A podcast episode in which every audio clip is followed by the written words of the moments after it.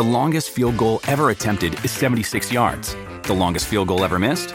Also 76 yards. Why bring this up?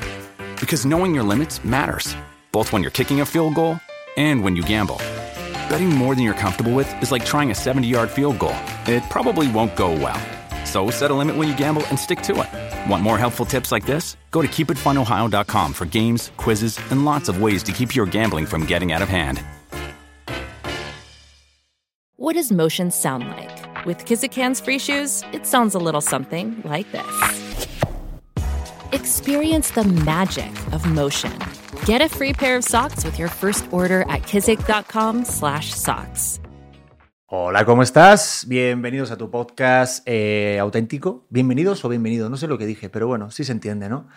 Bienvenidos una vez más aquí a este podcast.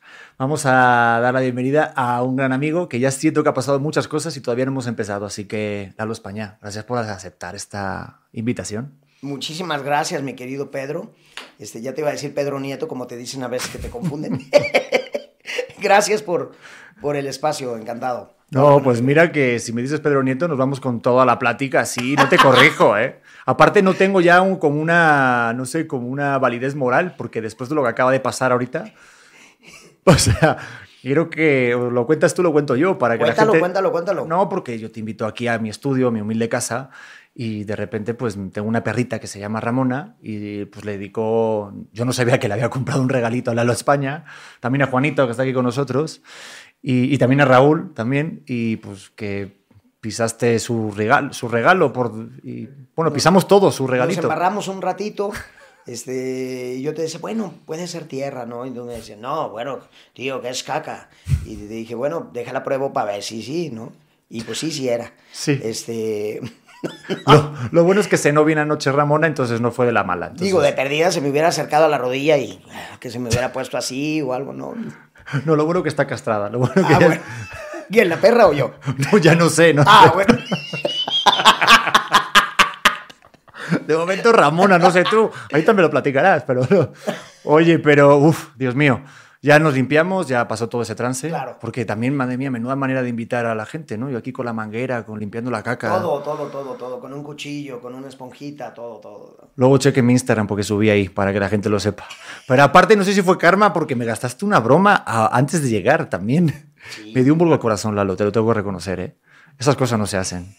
¿La cuentas tú o la cuento yo? Cuéntala tú, va. Bueno, resulta que eh, ya venía yo de camino, había algo de tráfico y de repente me llega un mensaje de voz de mi querido Pedro. Eh, Lalo, nada, espero que todo bien, ya te estamos esperando aquí en el podcast. Y que no sé qué, si sabes bien dónde está el lugar, si ya llegaste, házmelo saber. Y dije, ah, este pinche español lo voy a chingar. y entonces le digo, "Mm, ¿qué onda, Pedro? Este, ¿cómo estás? Oye, ¿a poco era hoy de la grabación? ¿Que, que no era el sábado? Y me contesta, eres una mierda de persona, Lalo, y que no sé. Ya, ya te dices español argentinizado, pero bueno. me divertí mucho. Tú te divertiste. La adrenalina me gusta. Uf, Dios mío, te juro que sí se me subió la sangre o, no, se me bajó la sangre, no sé qué pasó ahí, pero sí lo hiciste y sí, y, y sí te creí, ¿eh? Porque me ha pasado que sí ha habido casos que, que, que ocurren eso. ¿Tú alguna vez llegaste tarde a un llamado que se te olvidara así, que dijeras... No que se me olvidara, no, pero a veces así que, híjole, una vez que tenía una, una entrevista de una película, estaba el tráfico de, de quererte morir, así de, de decir, no llego, no llego, no llego. ¿Te acuerdas, Juanito, una de tercera llamada por ahí, por reforma? Que estaba horrible el tráfico, así de, de morirme, ¿no? Y se siente una angustia terrible, ¿no? Yo cuando llego tarde, aparte aquí en, en Ciudad de México, para los que son de fuera, imagino que pueden entender, Digo, bueno, si han pasado por acá, es que el tráfico es mortal. Aquí de repente pones el Google o el Waze y te marcan 30 y luego son 57. No, y, y, sabes que yo, te, yo tengo algo, digo, trato de ser puntual, ¿no? Pero no sé qué me pasa con mi adrenalina, que Juanito que trabaja conmigo, que es un brazo derecho, y Libertita, su mamá, que son como... Mi, toda mi familia vive en Guadalajara, pero ella es la conserje de mi edificio, Juanito es mi conductor asignado, me ayuda a hacer factura, todo. Son como mi familia aquí en, en la Ciudad de México. Y siempre me dice, joven, se está confiando, se está confiando. Y ahí me tienes que preparando mi desayuno y eso, y ya bañese, joven. Este. No, marca 40 minutos. Y, y siempre me pasa, güey. Siempre me pasa que como que me autosaboteo y me gusta el andar corriendo y, me gusta la adrenalina de, ay, ay, ya, ya vamos, ya estamos aquí a la vuelta. Y la libro, ¿no? Pero no sé qué me pasa que me doy muchas vueltas.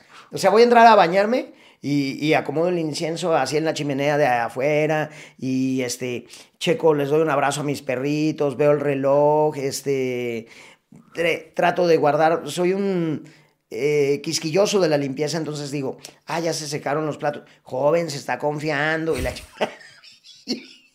y ahí me tienes.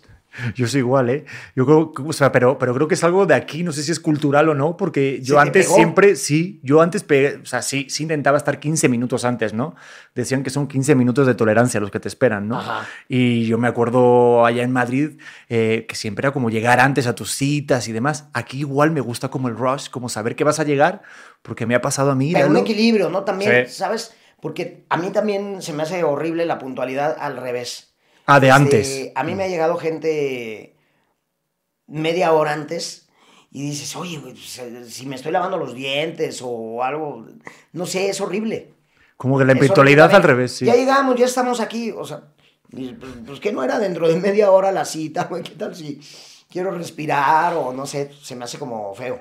¿No? Creo que también como, que la, como la impuntualidad es al revés también. O sea, que es como Sí. tanto como antes como después. Dicen que los ingleses es cinco minutos antes.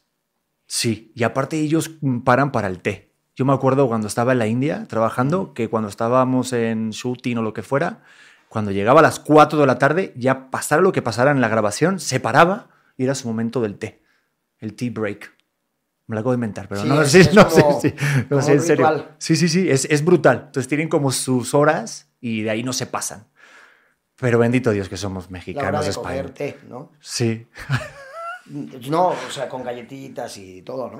No me albures, que yo ya... Ya, ¿Qué? ya, ya es más acá que de allá. Lalo, que yo así vas de aquí, que yo me, yo me español, crié... español de la portal Yo, ya es. claro, yo ya me crié con el negro Araize con el burro Van Ranking. Entonces, No, bueno. imagínate qué par. No, hombre, mejor di que te creas en la bragueta de un albañil. ¿Verdad que Imagínate. sí? No, imagínate esos duques. No, mi negrito Araiz es más decente que el burro. El burro sí es un hijo de su madre. Sí, pero uno se como que uno aprende a alburear. O sea, yo incluso con mi mujer, que es mexicana de aguas calientes, hay momentos que le hago el este de, pues, oye, ¿pero qué escogemos? Digo, ¿pero qué escoger? ¿No? No, ya me, me estás diciendo intimidad. Entonces, mi mujer, hay momentos que le hago el este. No, pues eso ya es cosa tuya. No me, no me vayan a poner a ver ahí cuando le haces el este. Bueno, tampoco es tanta intimidad, ya se ve la panza, entonces tampoco... que- Oye, Lalo, a ver. Amigo a tu mujer. Ah, no. Es que ya te faltan, ¿qué? Tres meses, ¿verdad? Para Sí, ser papá. voy a ser papá. Qué maravilla. Estoy muy contento. Qué bendición, de verdad. Sí, estoy muy, muy, muy feliz. Como que todavía no me cae el 20, pero... ¿Sabes? Siento que sí, o sea, estoy emocionado, pero dicen que hasta que no te entregan el bebé y te dicen, hasta luego, buenas tardes, esto es para usted, señor. Así como paquete de Amazon, ¿no? Esto es para usted. Debe ser algo muy bonito. Sí. Yo no lo he vivido, digo, he de tener varios hijos regados, pero, ay, sí. Es más, a lo mejor los de tu staff son, ¿cómo- ¿dónde andaba su mamá en, hace como algunos, no, no es cierto, no es cierto, jóvenes. Aquí tenemos a Luis España, Raúl España. Juanito España. No, pasó Juanito. De cotorreo le he dicho a Bertita, oye, Juanito no será mi hijo, Bertita, ¿dónde? ¡Ay, cállese, joven! Me, di- me dice para arriba, porque Bertita, pues, está, ¿no? Me dice, ¡ay, cállese, joven, cállese! No, no. Oye, ¿y a, y a- y a ti te hubiera gustado ser papá?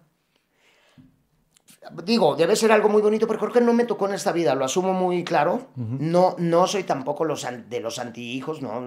Para mí se me hace hermoso el acto de, de tener un hijo, debe ser algo bellísimo, pero creo que no me... Soy papá de otras maneras, soy muy fraternal con mis sobrinos, este, con los niños que veo, soy... Me, de repente si estoy en un consultorio y hay un niño esperándole, le hago caritas y todas las niñas, y los tengo botados de risa, tengo como mucha química con los niños. Sí, no, y aparte es que eres una persona, bueno, imagino que te, que te lo habrán dicho, pero como que caes bien según ya te ves. O sea, no sé, eres una persona No, como... no, no me Sí, no, no, ya, yo cambiándote todo el esquema. No, pues trata uno de llevarle gel a la vida. Fíjate que, de verdad, de verdad, Pedro, y eso te lo digo neta, me siento súper en paz. No sé qué me está pasando, no sé si me voy a morir, si, no sé, pero me siento súper en paz. De como más allá del bien y del mal, de que digo, qué chido la chamba, la vida, el ejercicio, mi familia, mis perritos, los libros. De verdad, disfruto cada momento, el estar aquí contigo, el, aquí y ahora, el treparme en una hamaca a leer un buen libro, el echarme un buen cafecito, una cena con un vino, cocinar, a que llegue a mis manos un proyecto que me emocione. Siento tanta paz, tanta paz que, que mucho tiempo no la sentí. Nos, nos domina muy cañón la ansiedad en esta sociedad. Estamos angustiados de si va a haber chamba, de si nos vamos a morir, de si eso es. Y creo que lo que vivimos nos enseñó tantas cosas de valorar el momento presente y decir, me siento en paz ahorita. Así quiero dejar como buena vibra en la gente que, que conviva conmigo. La vida es tan breve y se va tan rápido que qué flojera hacerle la vida de cuadritos a alguien, sentir envidias. Yo creo que el sol sale para todos. Que si algo no te tocó, pues a lo mejor haces un berrinche humano y dices, chinga, me quería quedar en ese papel, o en nuestro caso, ¿no? eh, pero sentir esa paz, sentir que tu éxito no depende de que se, de que se caiga el de enfrente, sentir que si te caes te vas a levantar, que a veces hay altas, hay vacas, hay vacas flacas, vacas gordas, como me decía mi padre. Me siento muy en paz. También me decía eso mi mamá, siempre. Me decía, ten cuidado, que va a venir las vacas flacas. Y cuando empezó la pandemia, me dijo mi madre, ¿qué? ¿Viste cómo llegaron las vacas flacas? Claro. y yo siempre le hacía la broma de mamá, que van a venir las vacas flacas. ¿Te acuerdas cuando hubo lo de las vacas locas? Sí. Eh, hace ya unos años. Y yo decía, mamá, casi son las flacas. Ah, Ya queda menos, ya queda menos. Entonces también son como dichos de papás, pero que, que tienen mucho, mucho sentido. Y es verdad lo que dices. Pero fíjate que lo transmites.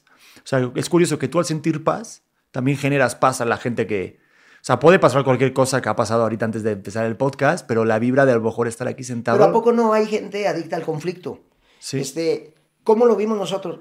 Ya, ya parezco viejito que luego cuento las mismas anécdotas, pero ni modo, las anécdotas se resignifican. ¿Cómo vivimos nosotros lo del popó del perro, de la perrita? De manera divertida, estábamos con un cuchillo ahí, nos botábamos de risa y este, le echábamos agüita y todo. Hay gente que se le hubiera cerrado el mundo, que, que de verdad se hubiera angustiado. Y, y te digo que, que a veces repito las anécdotas, pero, pero en cada espacio tienen un valor distinto. Ahorita se aplica perfectamente lo de un libro de Matthew Ricard, que es un asesor del Dalai Lama, un monje francés que está catalogado como el hombre más feliz del mundo. Sabemos que esto es algo relativísimo, puede ser muy feliz un campesino, puede ser muy feliz un licenciado, quien sea, pero a él le hicieron estudios neurológicos con máquinas especializadas en universidades y toda la cosa, y su cerebro reaccionó como un ser plenamente liberado. Y él, en este libro que se llama En Defensa de la Felicidad, cuenta una anécdota de que había una devastación climatológica en el y el monasterio estaba hecho un desmadre, todo lodazal, todo caído, piedras. Y cuenta que llegó a visitarlo una amiga de él y que lo veía de lejos y saltaba las piedras y, y cuando llegó a él rostro a rostro le dijo, ¿cómo puedes vivir en este cochinero? Qué bárbaro, ¿qué es esta porquería? Y dice que al mes llegó otra amiga de él y que lo veía de lejos y brincaba las piedras y, y llega y se cagaba de risa y se salpicaba. Y cuando llega él le dice, qué divertido es todo esto. Y él la enseñanza que te dice es, ¿cómo queremos ver la vida? Si te machucas o, te cortas co- eh, cortando papas y, y ya se te cerró el día así por una cortadita y por una sangre escandalosa de un ratito, este, ay, cabrón, si dices, ay, me llegó un pagote de impuestos, si- eso va a perdurar en tu mes, si, si este, te sacó la lengua la señora de enfrente, si tu primo te cae gordo, eso va a dominar tu, tu día, qué, qué hueva. Es que como que no, que no nos enseñan justo eso, ¿no? A, ese, a esa salud mental, esa, porque las emociones no las tratamos hasta que al final eres más mayor y demás, pero nadie te enseña eso, a justamente Y curarse cuidar. duele. Puta. O sea, o sea, curarse, sanar algo, pues no es de que digas, ah, ya llegó la vara mágica y poca. No, güey. este, cuchillito, la operación, ay, este, el antibiótico, el no sé qué, y uy, las suturas, este, pero cuando sanas todo eso, y la vida no puede ser de un solo color, no puedes decir, ay, Pedro, jajaja, porque dice Schopenhauer que sería monótona nuestra vida. O sea, si, si todo fuera así, ay, me gané la lotería, ya estoy poca madre con mi esposa, no tenemos ni una discusión, no tengo, este, no tengo nada que hacer, este, llegarías a un estado tan monótono que eso te haría infeliz. Lo que te hace feliz, dice un economista que se, eh, en paz descanse, Eduardo Punceto, un español, me encanta. que tiene unos libros muy densos. Me los leí todos, está este, impresionante. No tan fáciles, pero por ahí habla de que si te gana la lotería, tú piensas que ya se solucionó tu vida y dices, estoy poca madre, güey, ya, este es el Pedro que estaba esperando de mí. Ya soy feliz porque me gané la lotería. Ni madres. Lo que te va a hacer feliz es la creatividad con la que emplees ese dinero, con la que generes fuentes de trabajo, con la que te pongas retos, digas, ay, voy a poner un negocio, ay, tronó, cabrón, entonces voy a abrir unos tacos. Bueno, y esto va a generar, me va a... El cerebro y el corazón necesitan estar activos.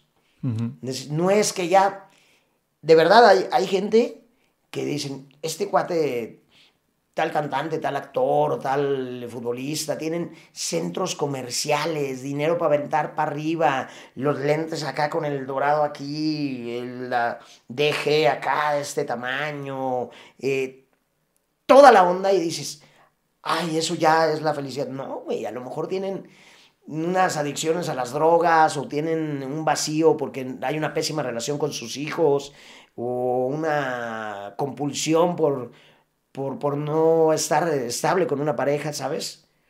Y el dinero no lo es todo. No, desde luego. Y aparte, fíjate, el tema de acá que, del que estás hablando es muy importante porque para, la, para entender el significado de felicidad tiene que existir la tristeza, porque si no, existe, si no tuviéramos felicidad, o sea, con ese concepto en sí, tiene que haber un contrapunto, igual que todo en la vida. O sea, para que tengas amigos tiene que existir el concepto de enemigo. O sea, es bien curioso esa etimología que parece una cosa muy simple, pero que si ahondas en la profundidad, pues llevas un momento que creo que lo decía Carl Jung, ¿no? Lo de aceptar, lo que aceptas ya te libera, lo que no aceptas te somete, y eso es verdad. aprender a vivir con tus, con, tus condiciones, con tus caracteres, de decir, este soy yo. En el momento en que abusamos de pelearnos con nuestros espejos, sufrimos, sufrimos y a veces a todos los seres humanos nos llega, chale, el cuajo, o chin, no tengo varo, o híjole, mm, este proyecto nomás no cuaja, no se hace, este, me siento solo, pues pasamos por mil estados, por mil estados, y lo interesante es cómo salimos a flote, ¿no? Fíjate que yo llevo una temporada, tengo que reconocértelo, Lalo, no lo he dicho nunca públicamente, pero sí es verdad que llevo una temporada después de fin de año que hasta mi mujer me dijo, oye Pedro, andas muy negativo. Oye, ya basta de decir cosas, o sea, no, no negativo en plan de me caga la vida además, sino pequeñas cositas de quejándome, no hay agua caliente, no funciona el boiler, oye, pues eh, llegó tarde este carro, oye, no había sitio en este restaurante, cosas totalmente banales y, tontas, porque obviamente hay muchas más razones de peso, ¿no? Pero sí como que te vas alimentando y vas metiendo gotitas. ¿Y, qué encontraste cuando, cuando vivías eso? No, me quedé como pensando porque si mi mujer me lo dice, obviamente rápidamente respondes con una máscara de no, pues es que, a ver, es normal. Pues, ¿Cómo puede ser que no haya si acabamos de reservar? O sea, siempre buscas una justificación a ti mismo para tu propio enojo o tu negatividad, ¿no? Como diciendo, no, yo me siento así porque tengo razones para estar así. Pero me calmo, me calmé y dije, pues tiene un punto. Porque yo nunca, o sea, yo, yo en sí, yo me reconozco Pedro, no soy una persona negativa, todo lo contrario. Pero parece ser que de repente lo que tú dices, que te vas... Tocamos toda la gama. Sí. Y, eso no te hace malo, o sea, eh, pero está más chido decirlo. Yo, yo prefiero, eh, te digo que Juanito y Bertita son como mi familia aquí, eh, y prefiero decirles un día, oigan, neta no sé qué me pasa hoy, les pido paciencia porque me hacen así y exploto.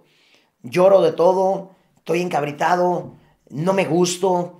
Eh, hace tres días estaba poca madre, me valía madre el físico o, si llegaba a tal proyecto, no, tal. Y, de repente digo, hoy, hoy estoy peleado, así. Entonces está, más chido reconocerlo, abrazar a tu perro, no sé, respirar, llorar, no negarlo, sacar lo que traes y a, ir avanzando y, y, se va puliendo. Es como lavar los trastes, ¿no? Está todo embarrado de mole y lo, lo vas limpiando.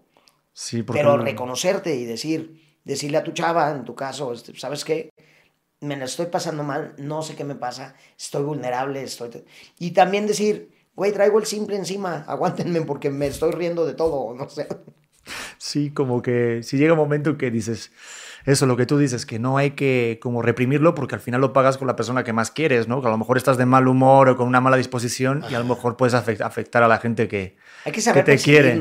Sí. Saber que vivimos en comunidad y percibirnos y decir, bueno, respeto que alguien está así ahorita, mejor no me la acerco, ¿no? Eh, pero también hay que resonar con altas frecuencias. Sí. Porque hay gente que ya es un estado de vida. Hay gente que está peleada consigo misma.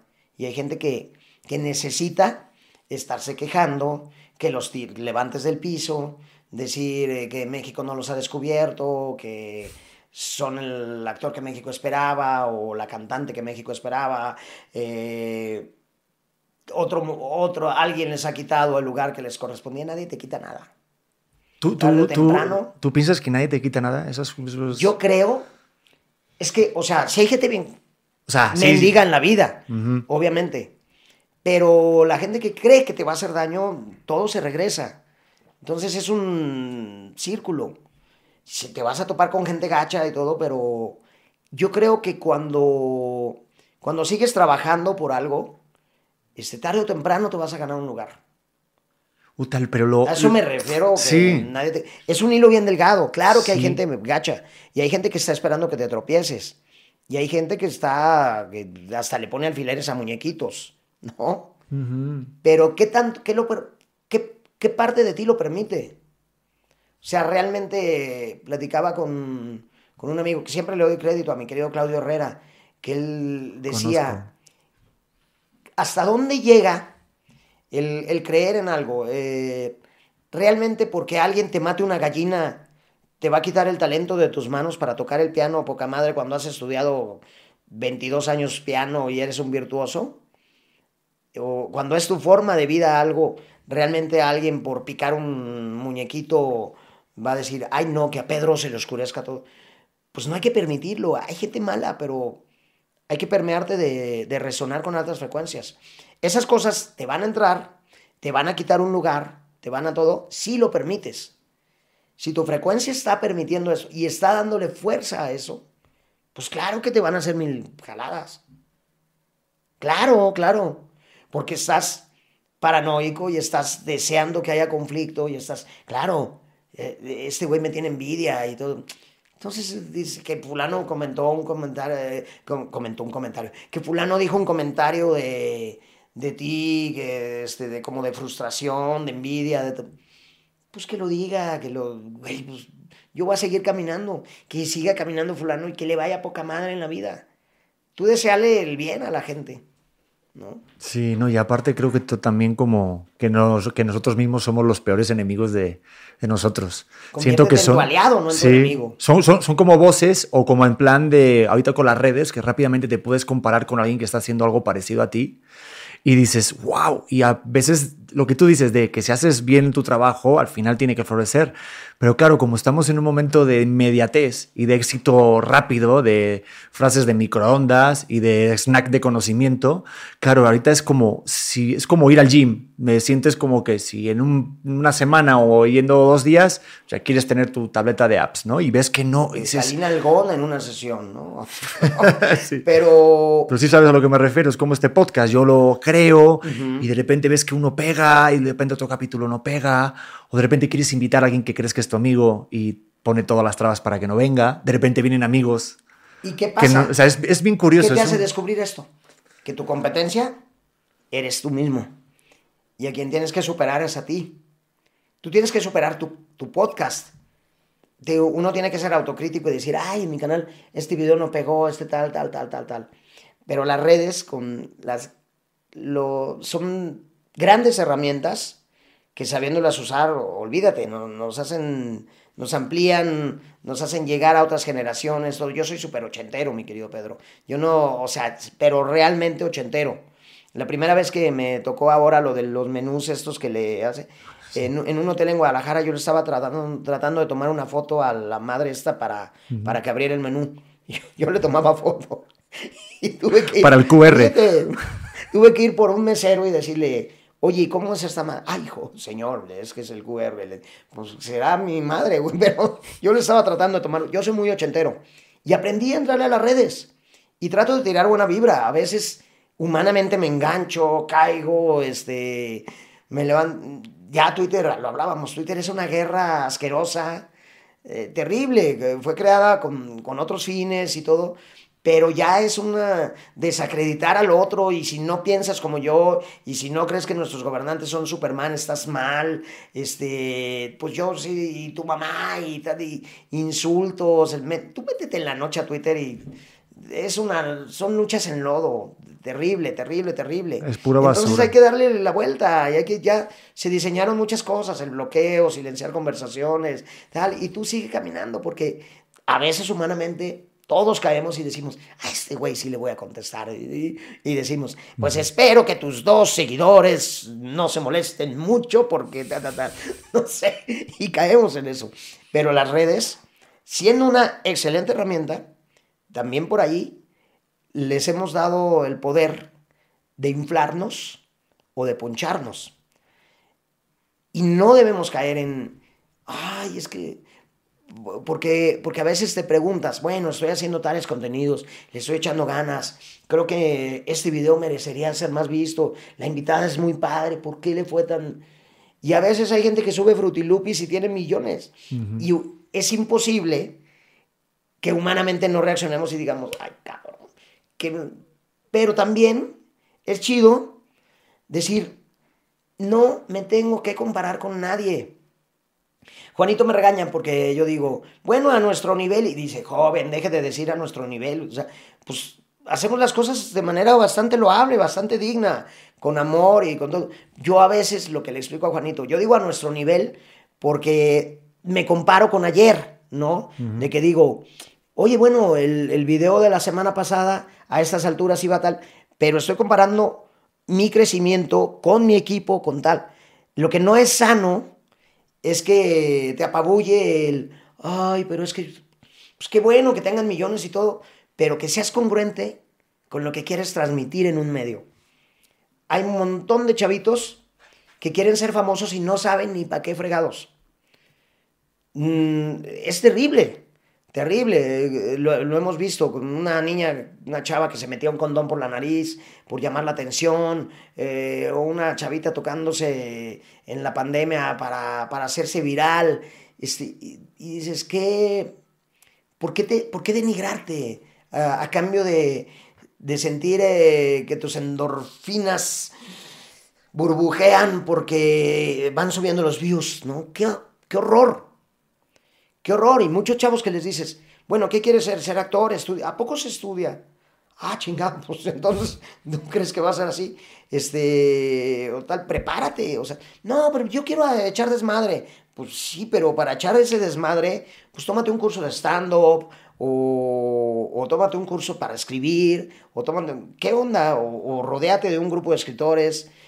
Lo que vayas a hacer, no tienes que ser, este eh, García Márquez, ¿no? En, en, un, en, una plataforma. Si vas a echar de madre, tener bien definido, pero ser congruente. Porque está terrible la necesidad de éxito con inmediatez. El no saber ni para qué. O sea, quieren ser vistos ya. No importa cómo va a ir en progresión una carrera. No importa nada, es, es ser vistos a través de embarrar algo en la pared, a través de... Y esta ansiedad, eh, yo creo que es lo que tiene que permearse con muchísimos bálsamos, de nutrirte de información, de resonar con altas frecuencias, de prepararte, de estudiar, de, de, de tenerte dentro de ti y decir, ¿qué estoy buscando aportar en mi podcast, en mi canal? ¿Qué quiero, no? O sea, qué chingón si llegan las muchas vistas y eso y dices, órale, con la congruencia de lo que quiero comunicar, con mi humor, con tal, estamos creciendo. Qué padre. Ah, ya hay un patrocinador. Puta, qué bueno, porque una cosa es no ganar y otra cosa es no ponerle, porque unas cosas las hacemos para el gusto y otras para el gasto, ¿no? Y, y tu equipo come. Y tu equipo tiene que ganar. Y todos tenemos que ganar. Pero buscando ese equilibrio. No, y comen y comen mucho, ¿eh? Tengo que Sí, decírtelo. se- se ve. No, mentira, ¿qué pasó? No, no. No, la verdad que bien, están a dieta. No, Menos con lo, que como come Juanito. con lo que come Juanito, yo No, la- necesito contratos millonarios en cualquier novela, cualquier programa de comedia, cualquier película que me contrate. Necesito, olvídate. Con O sea, razón. para abastecer a la, la comida de Juanito. No, yo tengo a 10 personas ahorita buscando la malteada que me pidió Juanito cuando llegamos. Ahorita tengo a 10 personas dando vueltas por toda Ciudad de México. Igual que las 10 personas que están viendo, porque ayer, te, bueno, te lo, te lo comentaba antes, porque es de las redes, pero justamente el tema también tú que en la red, o sea, hay algo ahí que está eh, este, circulando y, ah, y, bueno, pues quería aprovechar aquí para comentarlo, pero ya me dijiste algo fuera de micros, pero vamos a hacerlo ahorita en el podcast. Porque justo ahorita que decías de tanta mierda, tanta cosa, tanta hate, ¿qué es esto de tres pollos y una coca de, de, de- de tres litros? Es- Nunca lo he entendido. son tres pollos asados y una coca de tres litros, se lo dije bien. ¿Sí, sí la has Fíjate visto? que- sí, yo invito a, a los que pongan comentarios en tu podcast que nos digan qué onda. Porque no le entiendo, no sé si son mis haters que me quieren atacar de alguna manera, porque luego suben fotos mías y todo y ponen este, los tres pollos y la coca, no sé qué. eh, nunca lo he entendido. Curiosamente, eh, cuando manifesté mi desacuerdo con el gobierno actual, me llovió ese, ese podcast de los que me atacaban. Este, digo, ese podcast, ese... Hate. Ajá. Ese hate o esa... Nunca lo he entendido. Ya se ha distorsionado, no sé si me lo dicen para bien o para mal o... No he entendido qué es eso de las tres cocas y un pollo asado. Nada, ni idea. No entiendo, Yo de estuve pensando que lo igual es una frase de tu personaje de vecinos. de Pensé Germán. en si alguna vez habíamos dicho algo así, pero... mm, O juega el pollo. No, no, la verdad no. Dice Juanito que no. Pero tú cuando, cuando de repente encuentras hate, eh, ahorita me decías que a lo mejor puedes responder y tal, pero tú te lo tomas mucho más liviano, ¿Has sido, o has sido alguna vez hate tú? ¿Has hecho algún comentario? O sea, yo, yo de repente lo que hago es contestarles de forma irónica, sarcástica, y luego te ponen, te amo. Ay, gracias Pedro, soy tu fan. Y yo, pero, pero ¿qué te está Ah, pasando? no, yo también, yo también les contesto de manera muy irónica. Y este. luego es verdad que luego te, te dan más amor, es algo bien raro, es una relación de Pues me odio. ha pasado con algunos, por ejemplo, algunos que me dicen, ¿cómo no deseas nada del gobierno anterior? Y me tomo la molestia de ponerles un link de, de algún video que hice criticando al gobierno anterior y ya me ponen, ah, disculpa, no lo había visto. Pero otros se niegan a verlos, o sea, eh, es como aferrarse a atacarte, a, a desacreditarte, a... O sea, han llegado a decirme que no me voy a quedar en un proyecto porque, porque no pienso como ellos respecto al gobierno, ¿no? De verdad, de verdad. O que mi trabajo les gustaba, pero les dejó de gustar porque no pienso exactamente como ellos. Entonces, no somos jícamas, decía un maestro, no, no podemos ser todos en masa, en la borregada ahí, ¿no? Tenemos que ser críticos de, de cualquier gobierno, no de cualquier partido, de cualquier situación de represión moral para la sociedad. Tenemos que ser críticos, tenemos que crecer, no, no nos podemos quedar ni en la Santa Inquisición, ni en la corrupción, ni en... Tenemos que señalar las cosas, ¿no? llega un momento. Aunque llegan momentos también donde ya dices, yo ya mejor no es lo mío, ¿para qué me enredo? ¿Para qué me atasco? Tengo mi pensamiento crítico y con mis amigos cercanos lo externo en un café y punto, ¿para qué me enlodo a, a que se me crucifique, ¿no? Qué horror. Sí, lo que pasa que como que no hay tanto pensamiento crítico o apenas ahorita estamos tomando ya otro camino, pero antes era como escuchar la persona que te motiva, escuchar el titular de la noticia o el tuit en cuestión o el título de la noticia y ya pocos ya son los que... Y también me incluyo, ¿eh? porque quieras o no por la inmediatez del día, lees un titular de una noticia y ya te crees que tu opinión ya está formada por haber leído un titular o un subtítulo. Claro. Pero hay un trasfondo de poder ver más puntos de vista y sí como que no hay todavía un, no sé, como una, una educación de eso, de esa parte de reeducar ese pensamiento crítico. Dice, oye, Lo que dice Diego Rosarín, yo lo escucho mucho y lo tuve en este podcast también. Decía, yo no quiero que me copies mi opinión, yo quiero que me copies mi duda. Si yo te hago dudar, copia la duda. Solamente que te haga pensar que y si es... investigar y... Ajá, pero lo que pasa es que este el tema de la opinión a mí me vuela la cabeza. Porque muchas veces pensamos, y por eso dice este podcast, porque muchas veces pensamos que tenemos una opinión. Sí, tenemos una opinión y es nuestra. Pero nuestra opinión está formada por lo que ves, por lo que escuchas, por las personas que te rodeas, por los libros que lees, las películas que consumes. Lo que te forma. Lo que te forma y lo que, y lo que quieres. Ahora lo que pasa es que hay un algoritmo que se ocupa de encima ofrecerte más cosas o cosas o formatos relacionados de lo que a ti te gusta o has dado un like o has comentado. dictando que sabe lo que estás pensando, que sabe los algoritmos, bueno, ya es una cosa terrible. Aquí nos metemos en un... Abrimos este melón si quieres. Está muy bueno. Porque, por ejemplo, tú, a ver, ¿qué, qué, música sueles escuchar? O, no sé, ¿tú consumes tele? ¿Te, te gusta? O... Mira, yo trato de un poquito de todo. A veces me absorbe muchísimo la carrera, los tiempos y todo. Pero me gusta ver series, me gusta escuchar mi música. Soy muy oldies. Me gusta mucho escuchar a Serrat, a Joaquín Sabina, ah, el rock de los ochentas en español, este Mecano, este, éxitos en inglés también me gusta, me gusta lo ranchero, eh, me depende del estado de ánimo. Incluso a veces trabajo personajes con músicas. Cuando voy a hacer una película, este, me gusta encerrarme en mi cuarto y poner determinadas canciones y crear una atmósfera y, le, le, creo ciertas situaciones al personaje y construyo con una libreta cosas. Son como procesos, porque creo que cada quien tenemos un género musical. Entonces a mí me, me gusta cuando voy a hacer una película en particular, es un proceso que tengo. Eh, de pronto son unos caminos, de pronto otros, pero me gusta poner al personaje a pensar mientras escucho determinada canción y luego le pongo otro género que no le iría para ir a contratiempo con ese, encontrando, después de haberle construido una biografía, encontrando un caminado y cómo se movería. Yo tengo una teoría de que sería interesante musicalizar la ciudad.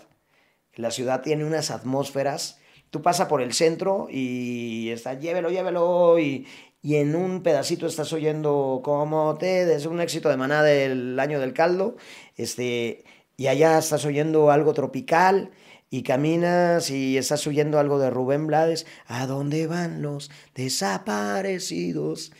Y dices, wow, qué magia tiene que de pronto te, te detengas a ver a esas personas cómo todos nos movemos en un género musical a veces, cómo los estados de ánimo que se generan en la ciudad, salpicados de música serían otra cosa. Me gusta la música. Mi pasatiempo favorito es definitivamente la lectura.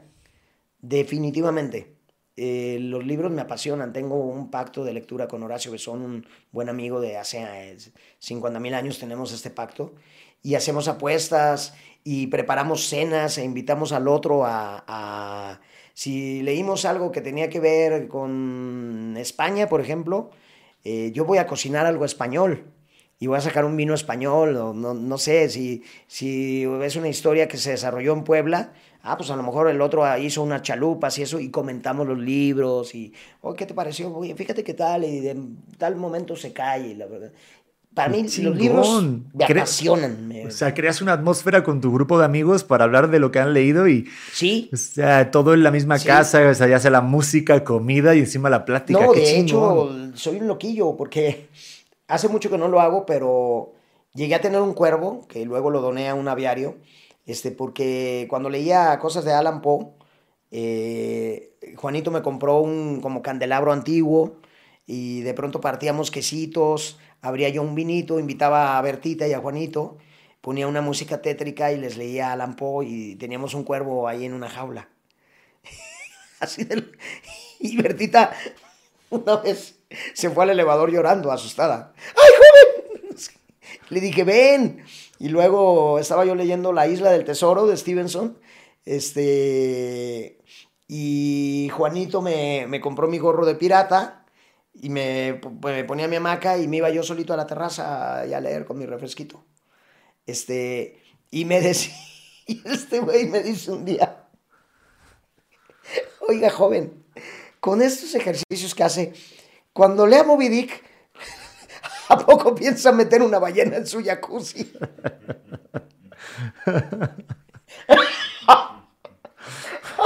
Pues yo después de lo del cuervo te veo capaz. No, y el cuervo acabé donándolo a un aviario para que tuviera una vida de calidad y eso, pero lo tuve solamente para cuando estaba leyendo el libro de Alan Poe, crear atmósferas y mi candelabro. Y me gusta como actor, me gusta mucho jugar con la imaginación, muchísimo. Digo, solamente me faltó, digo, es que tengo que hacer este chiste tonto, perdón, soy muy bobo.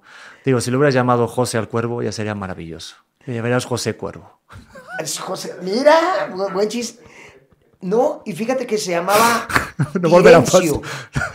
Se llamaba Tirencio. Ah. Porque es una fusión de Terencio, el dramaturgo latino, de los latinos, es que eran Plauto y Terencio como los pilares, Ajá. y Tiresias, que es el, el adivino que aparece en Edipo. Ah, claro, el que, el que dice, ciego, que cuenta lo que va a pasar a la leyenda de lo de... Exactamente. Ti- Por eso se llamaba Tirencio, mi cuervo. No me acordaba, Dios mío. Bueno, qué bueno, me, me- gusta mucho más. Se aceptan patrocinadores, ¿eh? Valga, tengo que aprovechar para decirlo. No, bueno, para, para mi plática te van a querer patrocinar marcas de mota o algo, ¿no? No, y no, y no, y no le hago, la verdad. O sea, no soy así, sano, pero, pero, pero me gusta mucho jugar con la imaginación. No, no, y aparte es como que justo estás hablando de eso y, y yo me lo imagino. Ayer estaba escuchando un podcast de Farid y Diego y, y este tema de las palabras me vuelve loco porque es como, tú dices, por ejemplo, no sé, sombrero, isla del tesoro, varias cosas, y ya en mi cabeza, en función del significado que yo le doy a las palabras, Claro. yo me imagino una cosa relacionada conmigo. Pero tú, obviamente, tú como comunicador, eh, estás también externando una idea, pero está bien curioso ese, esa, esa Lo fusión. Lo que significa porque estás poniendo sensaciones, emociones a palabras, ¿no? A cosas físicas, o sea, cosas tangibles, que es una palabra No, escrita. bueno, los lenguajes nos ponen a pensar. eh, Este, cuando yo estudiaba cursos de neurolingüística, por ejemplo, eh, hice un, un espectáculo de humor donde lo escribí evitando la palabra no. Se llamaba Márgara Francisca en el país de Basichín y era como una parodia de cuentos y todo este rollo. Pero en todo el texto, ningún personaje decía la palabra no. Y éramos Luis Orozco, todo talentoso actor, y yo, y nos multábamos. Si, si alguien decía no, había como una multita. Este, entonces, había momentos de improvisación y eso, y, y tenías que evitar la palabra no. Y es una cuestión cerebral. Eh, de- decían en los cursos de neurolingüística, si yo te digo no pienses en un perro, ¿qué pasa? No pienses en que es café y está saltando unos aros grises, ¿qué pasa? Y así sucede. eh, decía un maestro, en la secundaria llegaba alguien a decir, eh, que si no dejas salir a mi hermano, pues no, no lo dejo. Ya me estás diciendo que si no dejas salir, pues no. El no no, no lo capta. por eso, yo tengo una quisquillosidad que a veces que me dicen, oye, grábate un promocional para el Tenorio, grábate un promocional para tal proyecto en el que estamos, este, que me dicen, no te pierdas, no se pierdan la nueva temporada de Vecinos. Voy y dialogo con el director, con el productor y eso, y les digo, oye, perdón, pero digo, hay veces que lo he tenido que hacer por alguna circunstancia de las televisoras o algo, y les explico toda mi teoría. A mí no me gusta decir, no te pierdas el podcast de, de Pedro, que va a estar buenísimo. A mí me gusta decir, te invitamos a que escuches el podcast de Pedro, que está padrísimo. Me gusta proponer en positivo. Sí, porque aparte, ahorita que lo nombrabas antes a Eduard Punset, algo que se me quedó grabado de los libros es que cuando decimos algo negativo, nuestro cerebro tiene que darle cinco cosas positivas para contrarrestar esa cosa negativa. O sea, si justo te, te digo algo con el no de, oye, pues no te ves bien, eso te afecta tanto, o sea, mentalmente lo recibe tanto tu cerebro que tengo que decirte rápidamente cinco cosas positivas. Cinco, es una barbaridad de una a cinco. O sea, esto estudiado re- realmente en cuanto a la equivalencia de, de lo que es el poder de las palabras. Y de- es brutal, Y es de cómo algo... nos abruman los pensamientos. Sí, porque Cuando tú te quedas- una meditación y, y tratas de... El, el- el cliché, ¿no? De dejar pasar los pensamientos en un río y eso. Es increíble la cantidad de pensamientos que se recicla durante el día. Si, tú si revisáramos nuestro día, nos están dando vueltas las mismas obsesiones. Las mismas obsesiones. Pa, pa, pa, pa, pa, pa, pa, pa, Entonces, ¿qué nos está diciendo esto? Ya tienes que resolver algo ahí. No puedes estar repitiendo los mismos patrones. No puede ser tan pobre nuestro día que, que estemos eh, achatados a los mismos pensamientos. Hay que ampliarnos, hay que dejar que floten, llevarlos a otra dimensión, a otra cosa. ¿no? Sí, por eso dicen que cuando tienes insomnio es porque tienes un problema que no está resuelto. Ahorita que hubo una temporada cuando más personas han tenido insomnio en la, en la historia, bueno, decían estudios, que se lea gente con mucho insomnio, aparte de por el uso del celular, que ya está comprobado que la luz del celular provoca algo en el cerebro que te hace estar como despierto. Como que Los sueños son sumamente, sumamente reveladores. Tomé un taller de sueños y arquetipos junguianos y parte de, la, de los ejercicios, en clase, te dormías. Te dormías un poco eh, y tenías que escribir un problema. Yo estaba en aquel entonces montando una obra 900 que me dirigió mi amigo Marco Vieira, de un texto bellísimo de Alessandro Barico, que, que, tuvimos varios años los derechos. Fuimos a representar a México a un, a un festival de teatro en Uruguay y en Argentina. Y yo en aquel entonces, cuando empezaba como productor a quererlo montar y eso, este, trabajaba yo en otro rollo, con Adal Ramones, y empezaba a hacer eh, shows con un solito, solo personaje, o sea, firmas de autógrafos, y eso juntando mi lana para, para, híjole, es que tengo que eh, producirla y hacerle escenografía y mandar a hacer esto, y es un billete, ¿no? Este, todo. Y en ese curso yo me llevé el como el problema, decían, piensen en un problema actual de su vida. Este, y te ibas a dormir unos minutos y te provocabas encontrar eh, como vialidades de, resolución para el, problema. Y te juro que es un ejercicio interesantísimo, interesantísimo. Y los sueños son interesantes para trabajar a otro nivel. No, no tenemos la disciplina de anotarlos. Pero si tuviéramos una libretita, y yo lo hice como buen mexicano, este, durante el curso, pues sí, me paraba y anotaba todo y los analizábamos y, y todo el rollo. Pero se mezcla la información durante el sueño. O sea, cuando, cuando tú haces esto al dormir, te vienes para acá, luego te vienes para acá. Se está mezclando la información de los hemisferios del cerebro y de ahí los, se derivan los sueños en los que decimos, soñé que estaba Pedro pero era otro amigo, era otro amigo con el cuerpo de Pedro, pero, pero por lo que me decía era Pedro. Y luego no me acuerdo qué pasaba, porque tenemos revuelta la información de, de cómo damos vueltas en la noche. Por eso sería padrísimo que uno anotara, ta, ta, ta, ta, ta, Y hay sueños donde cada uno de los elementos eres tú. Este, soñé que un gato se me abalanzaba a la cara y llegaba mi maestra Maripaz, lo quitaba ¿Qué representa el gato? Tus miedos. ¿Quién eres tú en el sueño? Pues soy yo. Este, el gato son mis obsesiones, mis miedos, el temor a que lleguen las fechas límite y no cumpla con ciertos objetivos. Maripaz, ¿cuál es la figura de la maestra? Es ese conocimiento de ti que te, que te sabe decir por dónde quitarte todos estos problemas. Qué locura, ¿eh?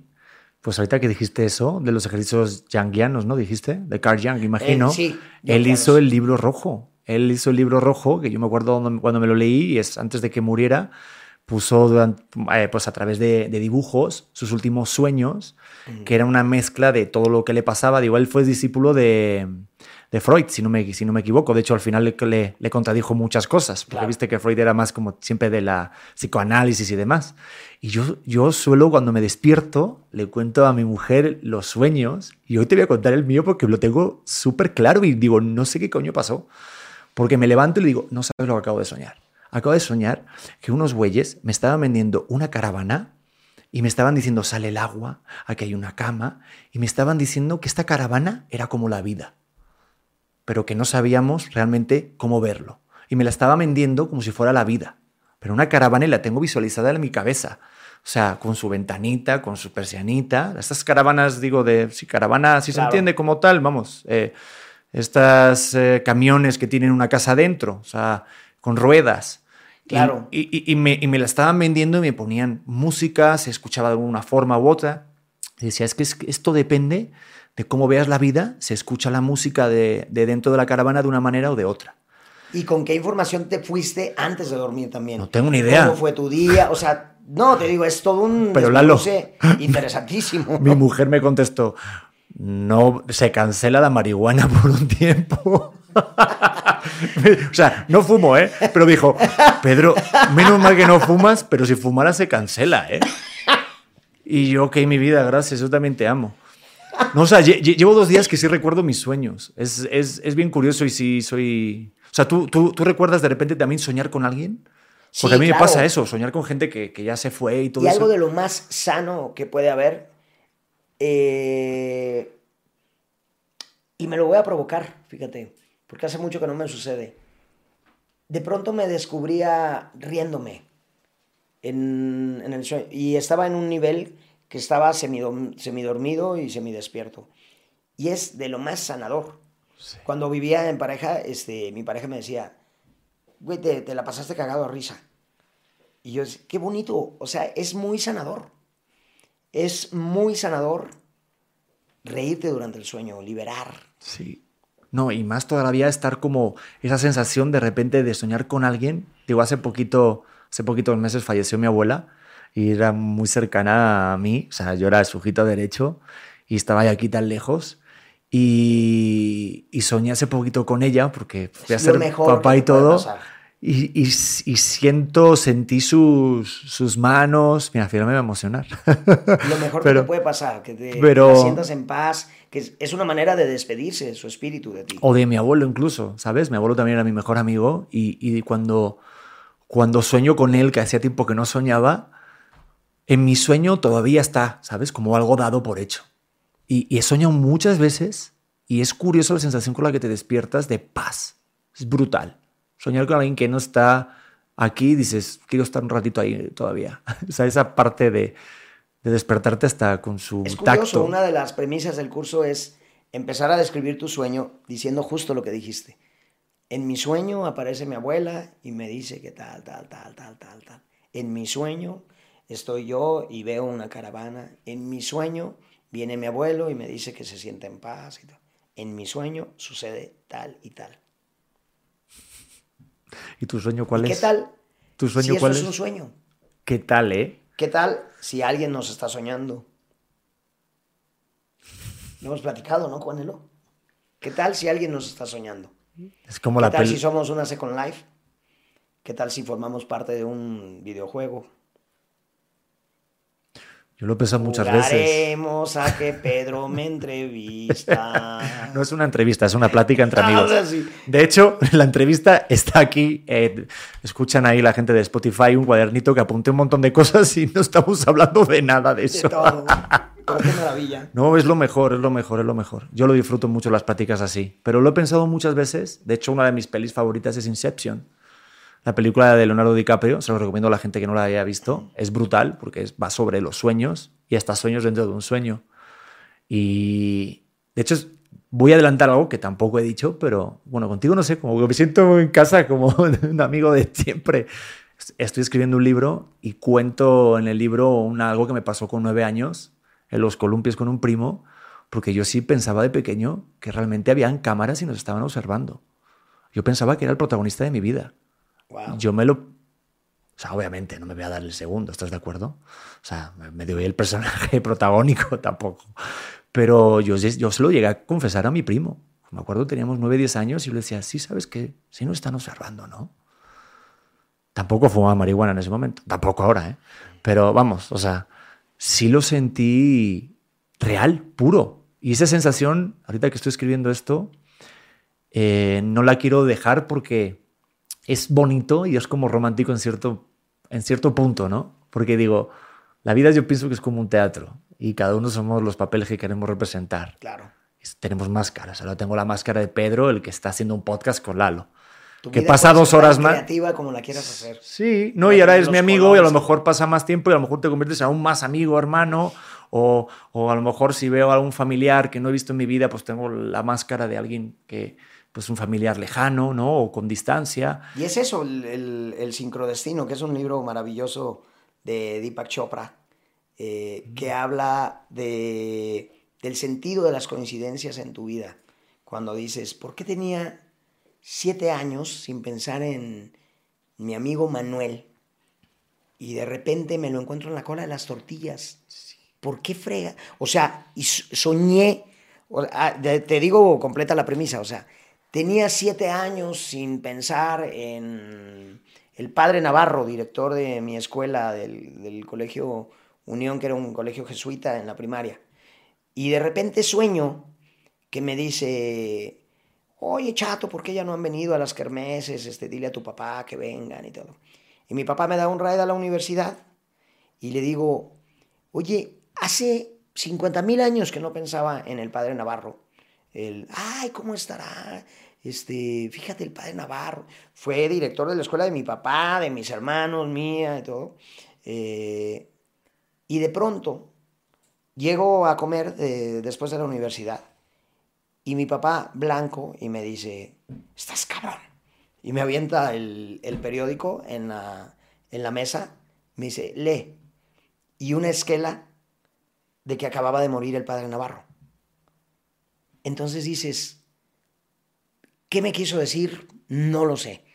Eh, coincidencia, llámalo los escépticos, lo que quieras, pero yo creo que hay algo más. O sea, yo creo que la mente es un misterio inagotable. Qué locura. Y que a veces dices, ¿por qué soñé a fulanito que no tenía tiempo, o sea, que tenía muchísimo tiempo de eh, no hablar de él ni nada, y me lo encuentro en la calle? Y algo, alguna historia tenías que vivir con esa persona o algo. Sí, o a lo mejor estás hablando de un tema y aparte de que, que aparezca en la calle o algo y te llama por teléfono o te escribe, a mí me ha pasado muchas veces que digo, justo te estaba pensando en ti, te iba a escribir. Es apasionante. es impresionante. Es apasionante entrar en el rol de que, de que lo que sucede en tu historia es para algo. Que algo está llegando que para mí sí existe la magia, para mí sí existen las causalidades, para mí creo totalmente en la visualización. Y no es más así de échale ganas del libro de Samos, no, creo totalmente en, el poder de la mente dentro de tus posibilidades, tus circunstancias lógicas, ¿no? No voy a ser yo este primer ministro de Canadá, ¿no? O sea, pero dentro de mis... Creo, creo totalmente en, en visualizar, en trabajar por lo que visualizo, en... Te puedo firmar donde quieras que muchísimas cosas de de verme en un camper haciendo una telenovela, estudiando unos libretos, en mis ratos libres con mi cafecito, este, viendo, viendo mis textos o leyendo un libro para relajar, todo eso lo visualicé. Visualicé una vida de actor y vivo una vida de actor y me apasiona eh, quedarme en un proyecto y, me apasiona todo lo que atañe irme a estudiar a Madrid un curso. Toda, toda esta forma de vida la visualicé.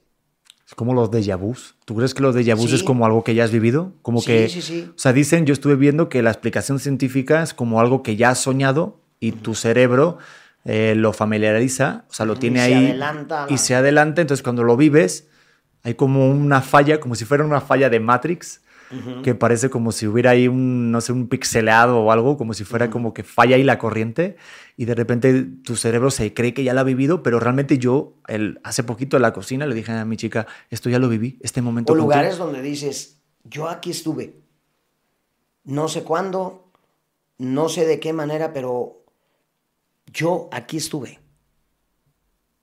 Eso es impactante.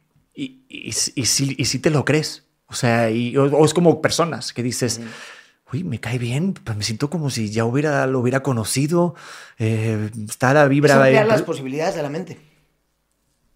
Qué locura. Qué hueva que nomás seamos así, ¿no? O sea, hay que ampliarte, hay que nutrirte hay, de muchas cosas. Hay, hay, un gurú que se llama Shanguru, que tiene un... Que, que, no sé si lo has escuchado. Pásame más se, información. Se llama Shanguru.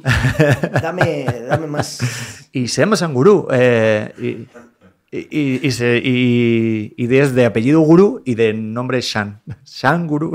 Bueno, quedó claro el nombre. El. Este, es, un, es un güey que, que tiene barba y demás y de repente hace videos en, en YouTube y tiene como varios clips ¿no? que salen en Instagram. Pero sus conferencias tal que da alrededor de todo el mundo, la gente le hace preguntas y hay una en, el- en un foro en la India, creo que era en Delhi, que le pregunta a una chica de una universidad que cuál es el propósito de la vida. Entonces se empieza a reír y entonces como esperando todo el mundo, es una persona bastante querida y es muy respetada, de las respuestas que da, la verdad que se lo recomiendo a todo el mundo que lo chequen. Y él responde diciendo, ¿se imaginan que no hubiera propósito? Qué curioso. Y te da la vuelta. Ahorita que dijiste, estamos todos por algo, ¿no? Pero a lo mejor imagínate que el, el por algo, o sea, o el para algo, Para algo. es simplemente estar. Dice, qué triste, ¿verdad? Y le habla a todo el mundo, diciendo, porque el ser humano eh, tiene tanta personalidad de... Porque obviamente nos queremos especiales y somos especiales, pero tenemos que crear un propósito. Imagínate que no hay propósito, que el, primero, eh, que el propósito sea vivir. Pasa que nos han vendido que tenemos que conseguir ciertas cosas, objetivos, metas, para que darle sentido.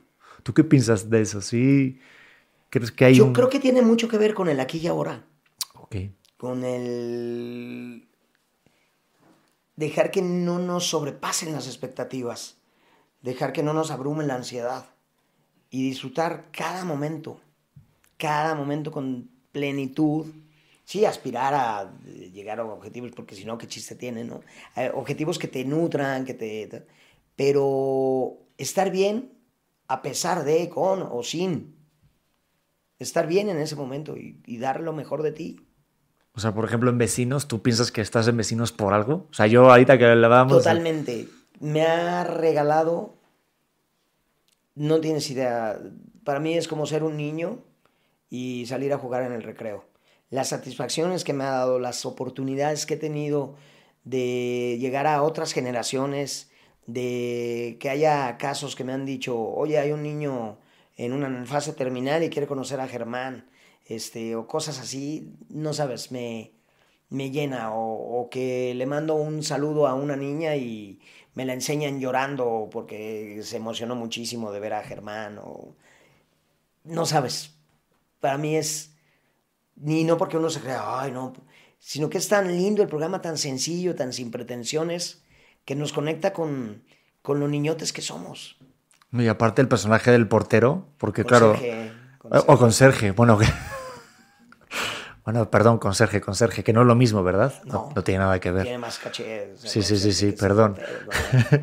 Pero el conserje, porque yo vi la versión española y de Ajá. hecho lo hicieron dos veces. Era Aquí no quien viva y luego Lo que se avecina.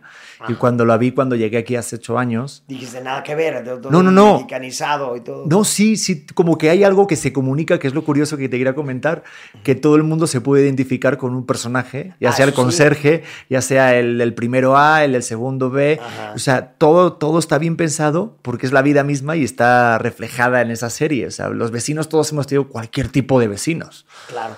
Entonces es bien curioso como la adaptación de un país a otro, digo, obviamente con, con palabras diferentes o Y con otro contexto. modismos, claro. pero sí ese personaje es el que más creía, el que más empatía causaba.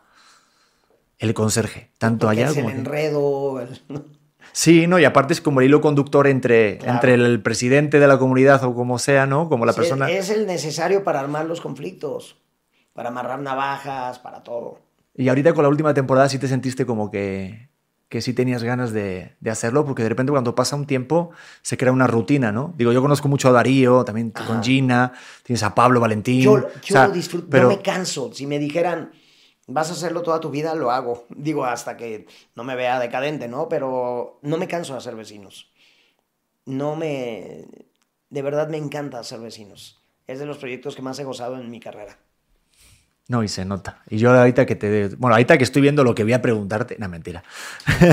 no, es que estoy viendo varias cosas, pero, pero ahorita que estuve viendo lo de vecinos en la última temporada, sí se transmite una buena vibra que sí se agradece lo de la parte de reír. Hace falta la gente que se ría. Siento que ahorita la comedia es para reírse sin prejuicio. Y no sé si, tú ahorita, por ejemplo, notas que el tipo de humor ha cambiado a temporadas anteriores. Como que ahorita no se dice esto, o tienen más cuidado. Mira, eh, como que los escritores se van actualizando de cosas que están pasando y todo. Siempre ha sido, el, el, corte es muy blanco y muy familiar en el caso de vecinos. En el caso del humor en general, siento que hay una doble moral muy apabullante, ¿no? Que, que ya hay mucha censura de que mm, de una generación de cristal de ay, ya no digas esto porque se van a ofender los no sé qué, uy, este es un chiste este, misógino, uy, este es un chiste tal. Creo que estamos exagerando. Creo que se está exagerando. El, el, el, el, otro día que te vi, ¿te acuerdas en el show este de stand-up que tú dabas notas uh -huh. a los chicos que se subían? Yo ahorita también tomé un curso de stand-up. Uh -huh. Ando subiéndome. Espero que algún día me des alguna nota porque eras muy asertivo. Ah, gracias. Pero te quería preguntar a ti, ahorita que te tengo un maestro de la comedia, el, este, el tema del límite. ¿Tú crees que se puede hacer chiste de todo? Yo, yo creo que el buen gusto está en uno. O sea, la censura está en uno y decir hasta dónde llego. Si no es tu línea, ¿para qué te vas a meter a más negro? que O sea, hacer más negro del, del humor. O hacer... Si es tu línea, todo se vale, ¿no? Si eres irreverente, si eres... pero no, no nomás por provocar, ¿no? Este, creo que está en, el buen gusto está en cada quien. Pero tampoco dejarte llevar por la vela perpetua de, uy, es que te salen, porque sería una locura y la, la, tarea de la comedia es ridiculizar los vicios de conducta. Entonces no podemos hacer comedia de alguien que es perfecto, de alguien que, que no mató una mosca, porque qué flojera. Es que te vi, es por ejemplo... comedia de los vicios humanos. Sí, es que como por, por, ejemplo que te vi hace poquito en los videos que subiste de... De este, pues de, pues de Bolaños, que en un casting, no sé si era un casting real o era algo que tú hiciste un video, un contenido, pero la gente te decía, sí, hazlo. Entonces, de repente vi los comentarios y es curioso cómo porque, a ver, el de Chespirito, el de Chavo del Ocho, es humor blanco, blanco. Claro. Totalmente. Y ese dominio que todavía sigue haciendo gracia ahorita, yo viendo tu video, yo, yo, me, yo me reí, me hiciste reír. Claro. Y son es siete para el minutos. Casting, o sea, es un video que hice pensando en el casting y luego ya me llamaron al casting. Ah, ¿te llamaron realmente? Me llamaron realmente al casting, ya. Y ahora me llamaron a callback. Entonces es un proyecto a largo plazo, pero ahorita estoy en proceso de callback. A ver qué.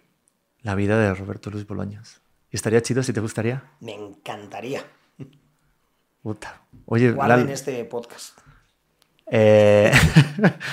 Yo creo que sí se va a hacer, fíjate, tienes una gran vibra y transmites algo bien chido. Y como todos los personajes que yo los veía con mi abuelo cuando era pequeño desde Madrid, pues nos transmitía desde el Chavo del Ocho hasta el Chespirito.